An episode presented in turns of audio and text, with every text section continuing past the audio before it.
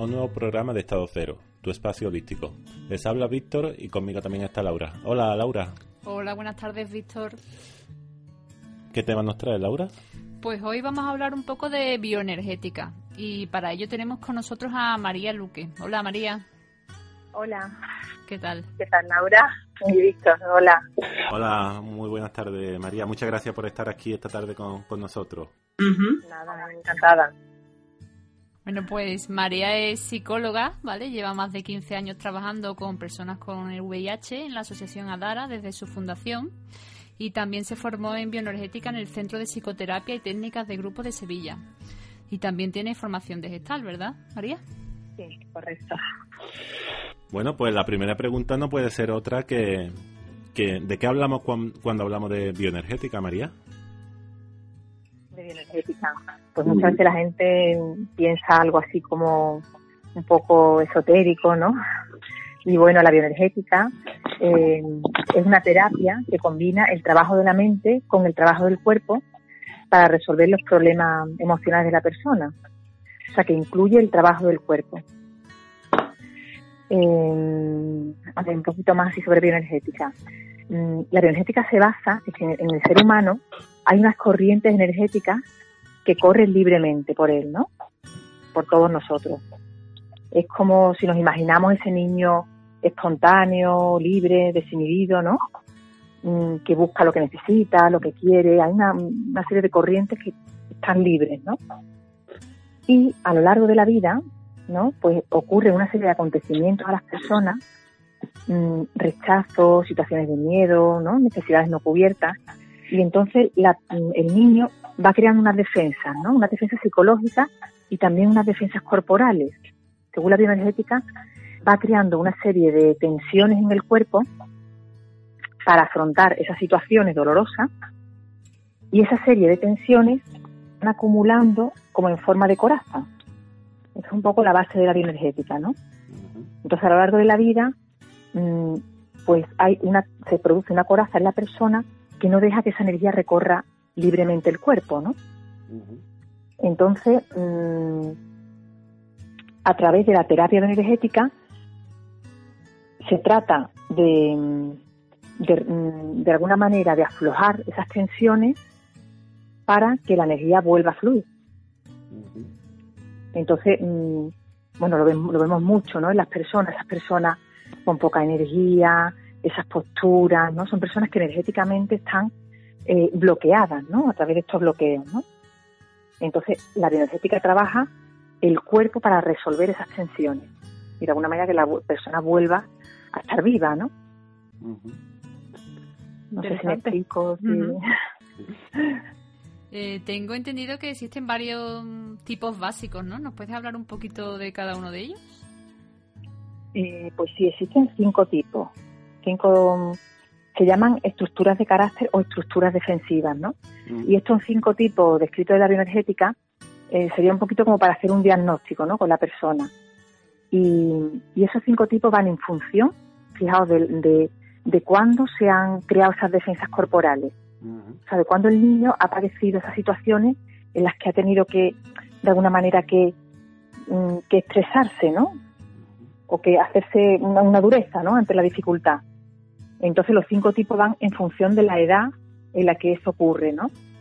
Los cinco tipos, bueno, son el esquizoide, mm, el, oral, el rígido, el masoquista y, el psicopático, ¿no? Entonces, no sé, si queréis que os hable un poquito de cada uno o cómo... Sí, por, por, lo que estamos entendiendo, de lo que nos está eh, comentando, es que en un momento dado de nuestra vida, con, normalmente entiendo que, que en, la, en la infancia, eh, creamos como una especie de estructura corporal, ¿no? Que es lo que ha llamado coraza, para defendernos de, algo, ¿no? Claro, de situaciones que no podemos sostener de alguna manera como niños, ¿no? Y, Estamos creando una rigidez en el cuerpo, ¿no? ¿Y, todos tenemos una? O sea, de estos tipos básicos, ¿todos tenemos una de ellas o tenemos...? Claro, el tema es que estos tipos básicos, estos cinco caracteres, ¿no? O estructuras, son bastante complejos, ¿no? Mm, son bastante complejos porque incluso para nosotros como terapeutas no es fácil, primero porque esto porque hay personas, la mayoría tenemos varios de estos tipos, ¿no? Varios de estas situaciones. Una mezcla, ¿no? Tenemos... Claro, una mezcla. Mm, entonces, bueno, desde el esquizoide, por ejemplo, que es el primero, que se forma en la etapa más temprana, ¿no? Por ejemplo, incluso dicen que, desde el útero, ¿no? Y, el, el, carácter esquizoide, por ejemplo, está muy relacionado con el rechazo de la madre, ¿no?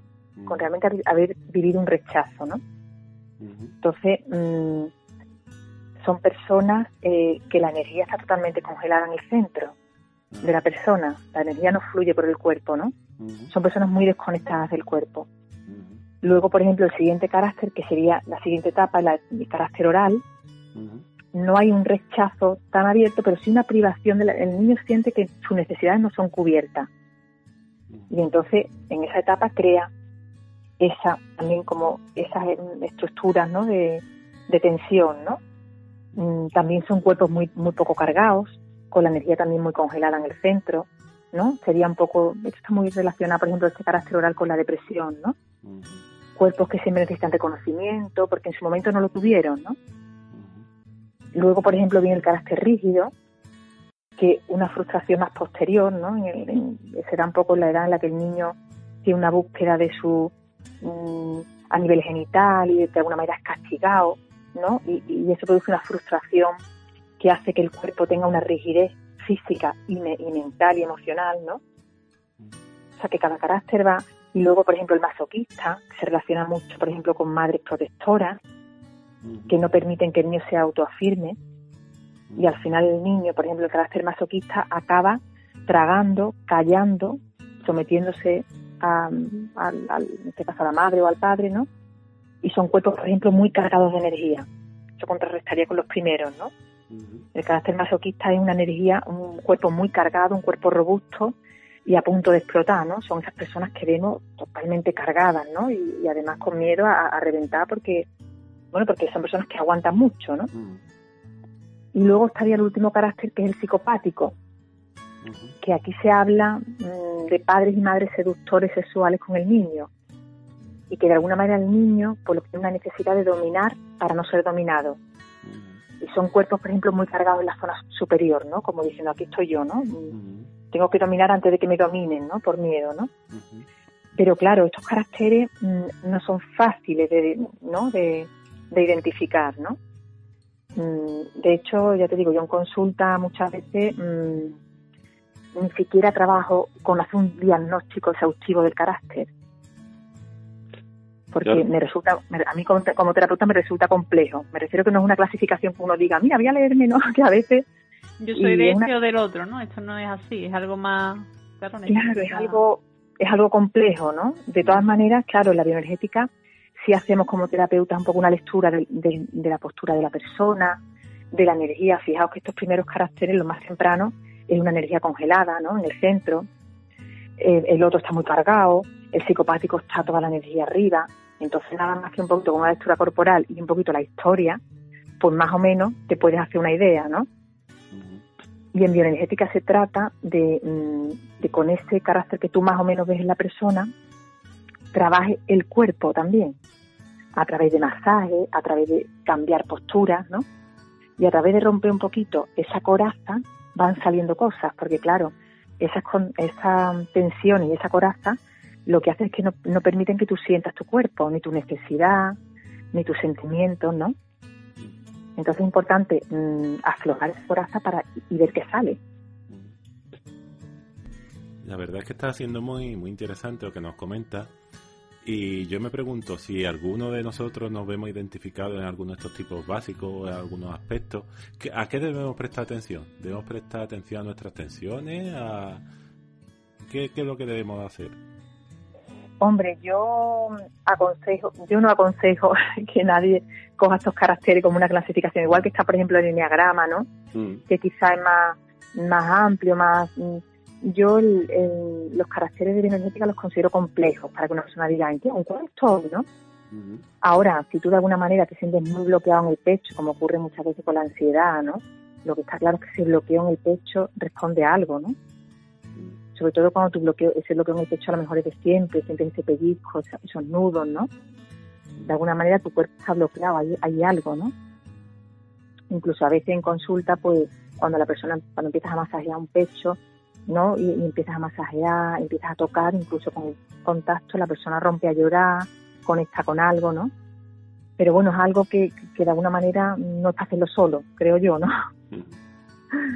No, no, son caracteres que tú digas, venga, voy a meterme y voy a ir, no, voy a ir trabajando, que puede hacer, ¿no? De hecho, hay libros de bioenergética que tienen ejercicios básicos, ¿no? Para tener más belleza en el cuerpo, pero claro, pueden salirte cosas que posiblemente tengas que trabajar, ¿no? Bueno, pues algún un, consejo claro que he visto es que acuda a una terapeuta que, sepa trabajar estos temas como tú, está muy claro. Hombre, si quieres trabajar en ese sentido, yo creo que siempre es interesante, ¿no? De todas maneras, mm, bueno, cualquier persona que sienta bloqueos corporales y todo lo que sea que tú aflojes, que tú estires tu cuerpo, mm, te va a servir para conectar, ¿no? Para conectar con cómo estás, ¿no? Entonces esos bloqueos están ahí por algo, ¿no? Que te está pasando, que no estás de alguna manera expresando lo que necesitas, ¿no? Mm, esas tensiones están diciendo que, no estás que no estás bien, ¿no? De alguna manera esas tensiones crónicas dicen que algo no marcha bien, ¿no? Como hemos comentado, eres psicóloga y terapeuta gestal. Entonces, ¿consideraría la bioenergética como un buen complemento a estas terapias? Entendemos que sí, ¿no? Trabajas con ellas. Es como... Claro, Laura, porque claro, la gestal trabaja con las emociones.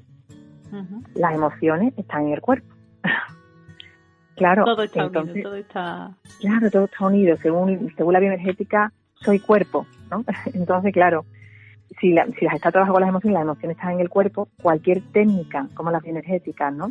Para desbloquear el cuerpo y ayudar a conectar con la emoción, pues fíjate, es súper útil, ¿no? De hecho, en la formación en, en gestal hay terapeutas que también están formados en bioenergética y, se trabaja mucho con el cuerpo, porque las emociones están en el cuerpo, ¿no? Entonces, claro, es un complemento estupendo para, la terapia gestal. Sí, además muchas veces es un aspecto que se deja muy muy de lado, ¿no? Cuando se piensa en, en psicología, parece que muchas veces nada más que, vemos cerebro por, por, todas partes. Entonces tú, tú nos estás hablando de, la importancia también de integrar el, cuerpo a, a, la, terapia. Claro, el cuerpo y las emociones. La emoción está en el cuerpo. Si el cuerpo está bloqueado, no sabe la emoción. Mm. Y si no haces un trabajo emocional, es como el que va a terapia y dice, pues yo voy a terapia y no hay manera, que no consigo hacer ejercicio, que no consigo cuidarme. Claro, porque hay un bloqueo ahí emocional que está pasando, que no te cuidas, ¿no? Entonces todo trabajar nada más que a nivel de eh, tienes que hacer esto de cambiar conductas y hábitos, mm, para mi gusto, por lo menos en terapia se queda corto, ¿no? Si no hay un trabajo emocional, difícilmente la persona va a cambiar. Porque ahí está la dificultad de cambiar hábitos. ¿Por qué no cambio los hábitos? Porque no sería muy fácil, ¿no? Voy a un psicólogo y me dice, mira, tienes que hacer esto, hacer esto y hacer lo otro. Te lo hace, está estupendo, ¿no? Y sin embargo no es así, ¿no? Sabemos toda la dificultad de, de hacer eso. Eh, Vamos, hay, hay un dicho que dicen que, que, la cara es, el espejo del alma. Como por lo que estamos viendo se puede decir lo mismo de, la postura corporal. Parece que, dice mucho sobre nosotros mismos. Claro, claro, la postura corporal, pues imagínate, pero no solo la postura, la postura corporal, sino todo nuestro cuerpo, mm. ¿No? O sea, la postura es parte de la expresión de, del lenguaje no verbal de nuestro cuerpo, ¿no?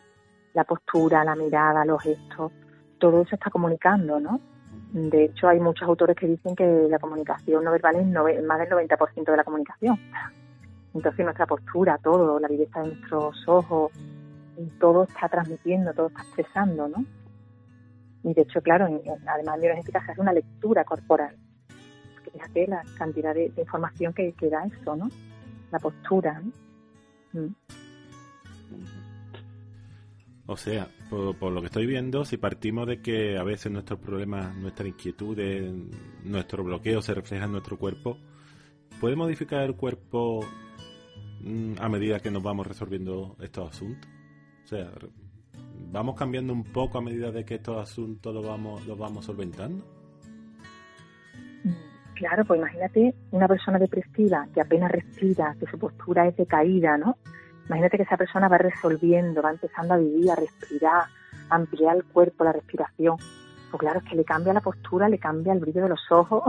Mm. En cuanto a esta energía, que, mm, ¿no? como dice la energética, está bloqueada, en cuanto tú desbloqueas esa energía, la belleza de la persona es, distinta, ¿no? Y, eso todo, movimientos, postura, se reflejan todo, ¿no?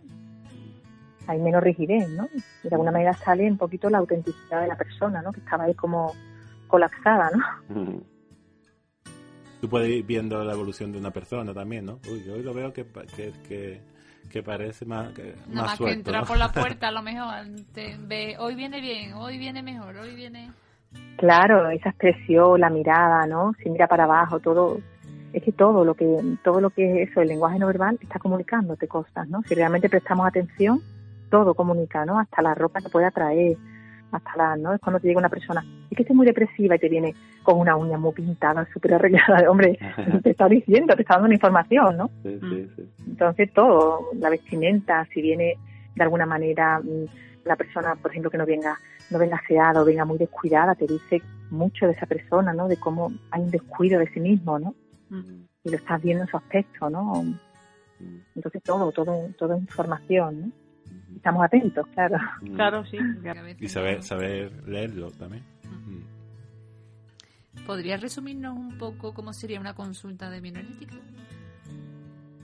Una consulta bioenergética, pues, mm, como he comentado, claro, la bioenergética trabaja la parte mental y la parte corporal, ¿no? Entonces, mm, para mí, por lo menos, es muy importante tener una buena sala, una sala que sea espaciosa, ¿no? Porque a veces mm, pongo a la persona a caminar, a sentirse, entonces, que haya espacio, ¿no? Luego, para mí también es muy importante una alfombra para tumbarse y sentir tu cuerpo, ¿no? De alguna manera, ¿no? Mm, por ejemplo, en nuestro centro también disponemos de cojines, de pelotas de tenis para hacer masaje y, abrir el tórax, a la respiración, ¿no? También tenemos rodillos para los pies, eh, raquetas de tenis para la, para expresión de la rabia, palos, tenemos, bueno, un sinfín de, de utensilios, ¿no?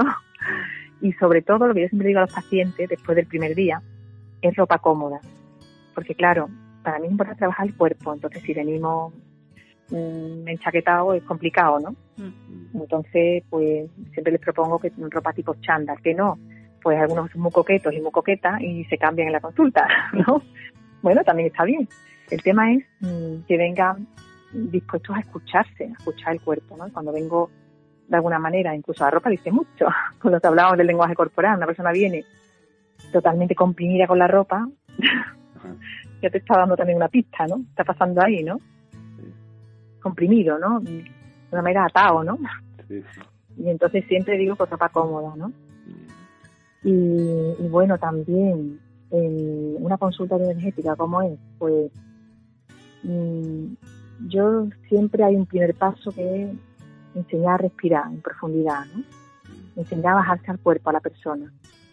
Bajar la respiración al abdomen, conectar con el cuerpo, con las sensaciones, ¿no? A través de los utensilios simplemente tumbándolo en el suelo. Hay personas que en la vida se han parado a escucharse, ¿no?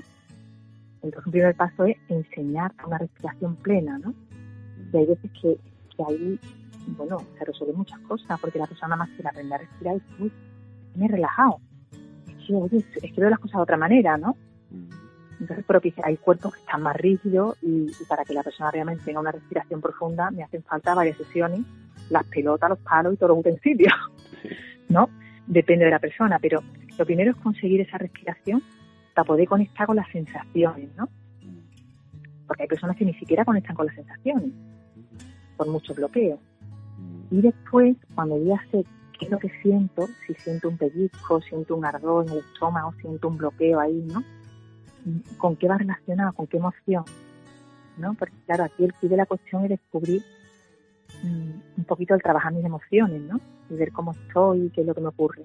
Entonces primero conecto con el cuerpo, con la sensación y luego a qué emoción se refiere, ¿no? Y después de la emoción, ¿con qué asunto va esa emoción? ¿Hacia qué, hacia qué o quién tengo esa rabia? ¿Qué está pasando ahí? Lo que me ha venido a la mente, ¿no? Entonces, para mí el trabajo corporal es súper importante. Incluso hay veces que entra la persona y empieza, ay, pues venga, y digo, para, para, para, para, para, te para, respira. Y ahora me cuentas desde la tripa, no desde la cabeza. ¿No? Y, y, la, y, el tema es buscar en el cuerpo, ¿no? porque yo siempre digo que, la mente nos puede engañar. De hecho, la mayoría de los problemas mentales es porque vivimos engañándonos a nosotros mismos. Mm. Vivimos una vida que no nos gusta, no sabemos cómo cambiarla, estamos con quien no nos estamos a gusto, aguantamos porque es correcto, porque estamos en sociedad y hay que aguantar, porque no. Sí, Entonces, la dictadura de lo correcto muchas veces. Claro, Entonces, un poquito, si yo me bajo al cuerpo, respiro, me escucho, qué es lo que me está pasando, dónde estoy a gusto, por qué estoy aquí y no estoy a gusto y por qué no estoy allí, ¿no? Y de alguna manera, yo creo que el cuerpo no engaña. Es muy importante. Entonces yo baso mucho la consulta en escuchar al cuerpo, que el cuerpo sea el que nos guíe, ¿no? Vamos, el que guía a la persona, ¿no? Y la verdad es que, que está siendo muy, muy, muy esclarecedor todo. Y precisamente te quería preguntar sobre, en realidad ya, ya has relatado, has relatado mucho de lo que te iba a preguntar, que alguna clave para tratar de, conocernos un poquito mejor a través de nuestro cuerpo. Ya, ya ha hablado un poco de la respiración, de escuchar la emoción, pero tenemos una carencia básica la mayoría de, de los seres humanos que, que pasamos por arte muchas veces en nuestro propio crecimiento personal o en nuestro propio trabajo. Pues ese es el escucharnos. El escucharnos, el, aprender a respirar, escucharnos y legitimizar lo que siento, ¿no? Legitimizar cualquier emoción, cualquier sensación. Yo mm, hay veces en consulta que digo, ver, que lo que tú sientas, si es asco, si es odio, si es envidia, si es alegría, todo está permitido. Cualquier sensación o cualquier emoción es tuya y es válida. Claro, porque eh, negar eso precisamente lo que produce el bloqueo, ¿no? Claro, produce el bloqueo. Cuando hay bloqueos, por ejemplo, de un niño que ha sido abusado, por ejemplo, o una niña de pequeñita, el bloqueo es la no expresión de ese dolor, de esa, ¿no? Mm. Entonces, el que tú ahora, mm, como adulto, respires, te pares, te escuches y te respetes, ¿no?